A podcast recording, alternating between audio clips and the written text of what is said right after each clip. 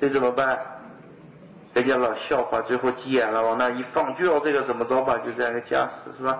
这个句子实际上是马古利斯在《人类性行为的演化》这本书里面谈到了原始人的生殖器崇拜问题的时候，为了论述他观点中的一个一个观点，是吧？然后他讲了一个类比，就讲到早期摩天大楼建筑师们这样一种做法是一种什么样心理。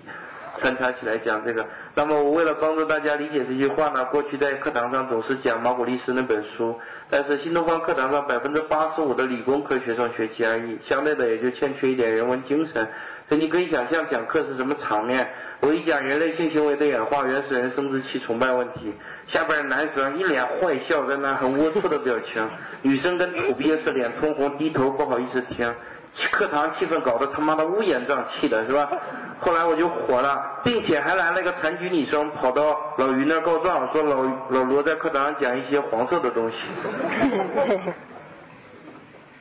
写信投诉到那去。让老于给我教训，你怎么课堂上讲什么黄色的了？我说我不知道什么意思，我说不知道，我没讲。他说你是不是他妈讲黄色笑话了？黄色笑话尽量少讲。他说少讲，没说别讲。我说你这什么意思？我他妈什么少讲？我一个都没讲过。然后他说这是怎么回事？给我看那个新闻，一看说什么讲什么黄色笑，就黄色的没说笑话，他是讲黄色的东西。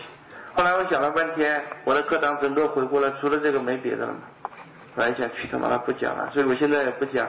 如果谁对马古利斯那本书和这个题目的类比感兴趣，可以课前课间课后来找我，我给你讲，是吧？课堂上再也不讲了。